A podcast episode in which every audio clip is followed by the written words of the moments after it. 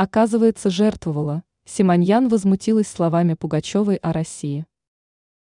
Главный редактор «Арти», журналистка Маргарита Симоньян, критическим образом высказывается в адрес звезд, уехавших из России после начала спецоперации. В том числе от Симоньян досталась певица Али Пугачевой, которая, по мнению журналистки, относится к разряду заблуждающихся в отношении России персон.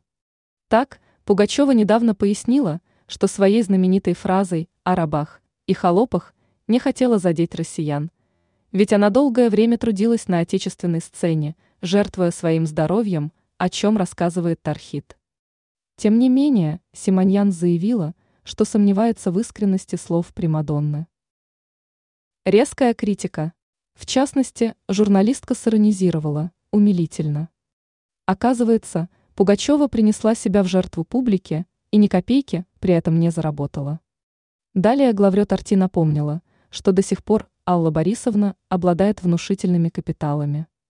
Симоньян акцентировала, Примадонна сумела отстроить себе замки – приобрести кучу недвижимости и получить уйму гражданств. Но, конечно же, она – мать Тереза. Ранее артист Станислав Садальский заявил о том, что Пугачева никому не нужна за рубежом.